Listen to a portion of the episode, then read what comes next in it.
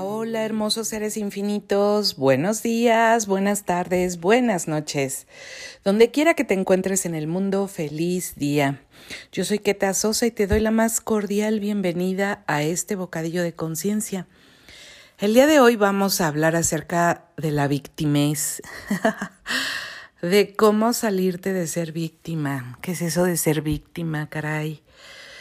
Bueno, pues todos en algún momento de la vida hemos entrado en ese espacio de la queja, en ese espacio de pues sentir que el mundo está confabulado en nuestra contra, que los demás están actuando para perjudicarnos, que las cosas que hacemos no nos salen, que ponemos mucho esfuerzo y el mundo no se confabula en nuestro favor, sino en nuestra contra.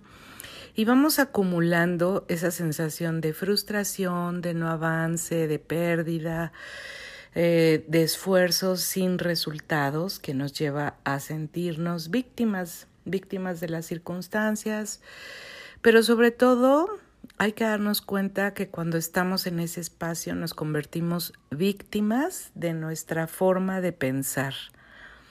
Y nuestra forma de pensar de alguna manera nos secuestra en una, en una forma de sentir con mucho, mucho cortisol.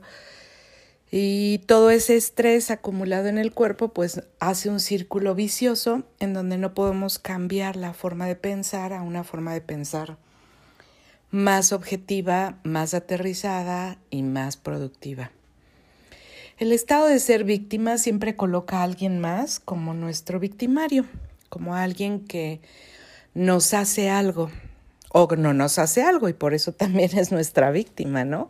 Porque no nos apoya, porque no nos, no nos acompaña, porque no, no está con nosotros como nos gustaría que estuviera.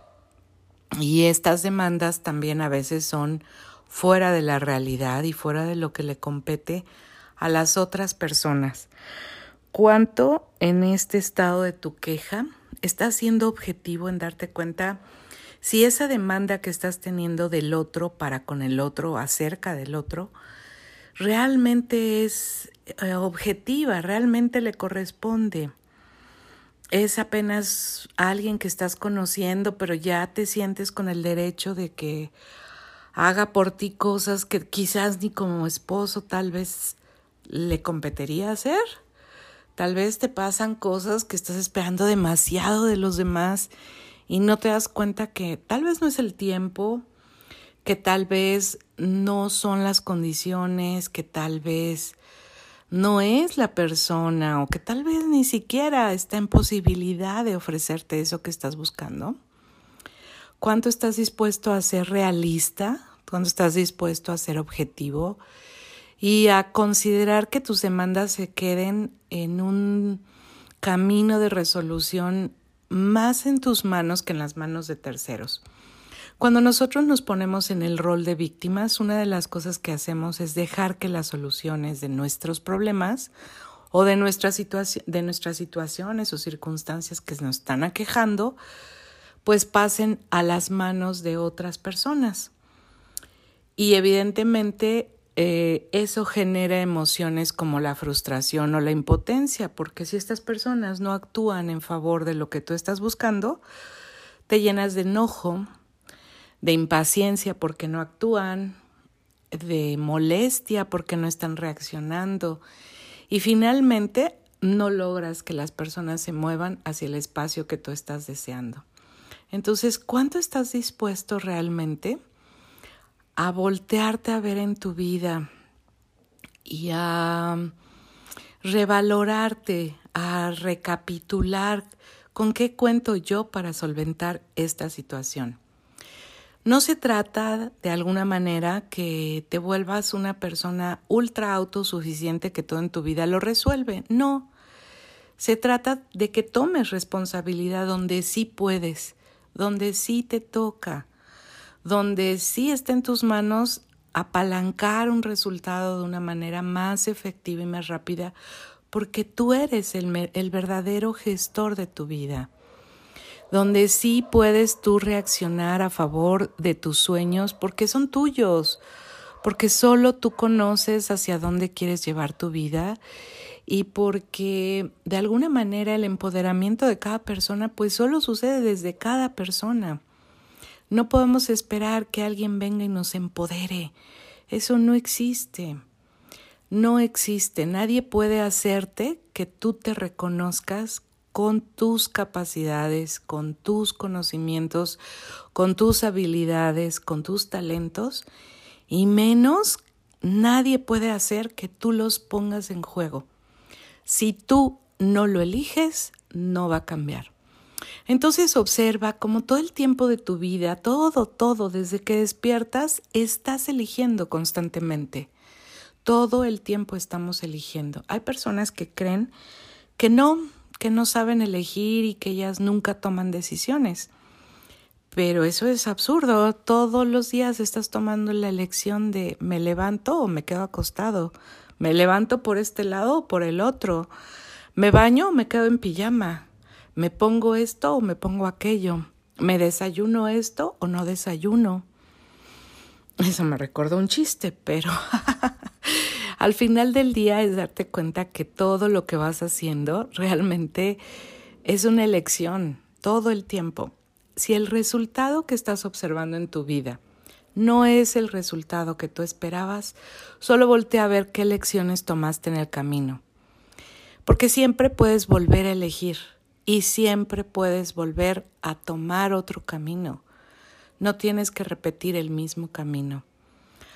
Hay quienes han aprendido esto que se llama indefensión aprendida, que es un estado de impotencia ante el agresor, pero lo trasladan a otros ámbitos de la vida, donde creen que pues no tienen otras posibilidades, que ahí están atrapados en una circunstancia. Y ser víctima es vivir en ese estado de parálisis y de indefensión en donde no reconoces que siempre tienes a la mano el poder de una elección.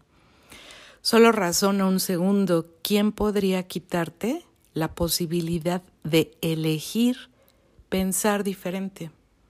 ¿Quién? No hay nadie que pueda influir en tu pensamiento. Nadie absolutamente puede cambiar lo que piensas más que tú. Entonces, date cuenta, tú eliges en qué pones tu foco de atención y eliges cómo modelas el pensamiento que tienes. Date cuenta si estás alimentando tu mente de literatura, de podcast, de videos, de programas, de amistades, de conversaciones que la nutren o que la debilitan. Porque también eso cuenta, el desgaste energético que haces o la nutrición que le pones a tu vida. Considera cuánto de tu tiempo inviertes en crear en ti nuevas competencias, nuevas habilidades, nuevos sueños, en enfocarte en la vida que realmente deseas, el diseño de tu vida solo está en tus manos. Los demás te pueden decir no se puede. Es de loco soñar eso. Pero no lo saben, no lo han intentado, no lo has intentado, no lo sabes. Entonces, ¿cómo lo vas a saber? Hasta que lo hagas. Y sabes, lo peor que te puede pasar es que te quedes con solo la idea de que tal vez pudo haber sido diferente y nunca lo intenté y realmente quedarte con la duda y con la frustración de no haber hecho nada en favor de ti mismo. Yo te invito a que este estado de víctima, si es que lo estás padeciendo, si conoces a alguien que lo padece, le hagas preguntas acerca de cómo podría mirar eso mismo desde otra perspectiva. Y si no fuera eso lo que desea, ¿qué es lo que sí desea y cómo lo podría obtener? A veces este cambio de mirada es suficiente para que una persona se dé cuenta que está centrada en lo que carece, en lo malo, en lo negativo, y que no está prestando atención a aquellos aspectos que sí desea, que sí le gustan, que sí quiere y que crearían la vida que, que realmente desea tener. Te invito a que si tú eres esta persona que vives de víctima, quejosa de la vida, que te la pasas esperando que los demás actúen de una manera diferente, que siempre estás observando lo que los demás ya te hicieron, eh, obviamente negativo, que nunca puedes agradecer, apreciar y reconocer nada de los demás, bueno, pues empieces por practicar esto del reconocimiento de lo que está bien. Que te hagas todo el tiempo esta pregunta y bueno, ¿qué está bien en esta situación que no estoy viendo o entendiendo? Porque además cuando tú haces esta pregunta, no solo modelas que tu pensamiento vaya en esa dirección, sino que además permites que el universo empiece a girar en torno a todo lo que está bien en esa situación, te lo muestre y te encarrile hacia nuevas y más gloriosas posibilidades. Sé que a veces suena loco decir estas cosas gloriosas y maravillosas posibilidades, pero si tú no las pides y tú no invocas al universo que te las muestre, tampoco lo va a hacer. Entonces tú requieres ponerte en ese mood donde estás viendo lo que sí hay y qué más es posible. Donde sí pides que el universo te sorprenda con algo más grandioso y universo, ¿cómo me quieres sorprender hoy? Muéstramelo.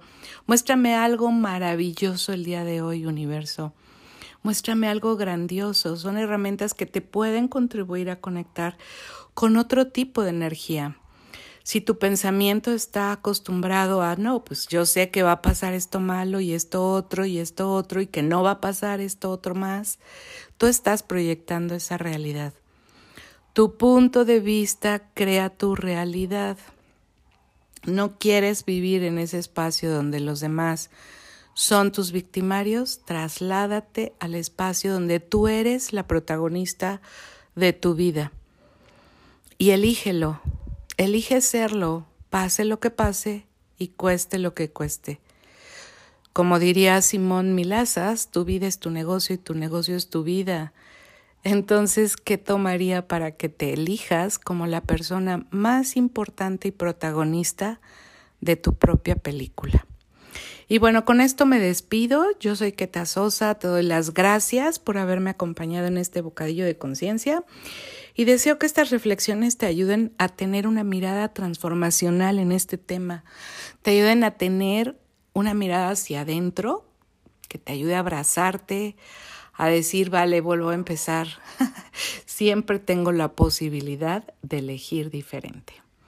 Nos escuchamos la próxima semana. Y recuerda, me puedes encontrar en www.keta con doble T, sosa con s.com.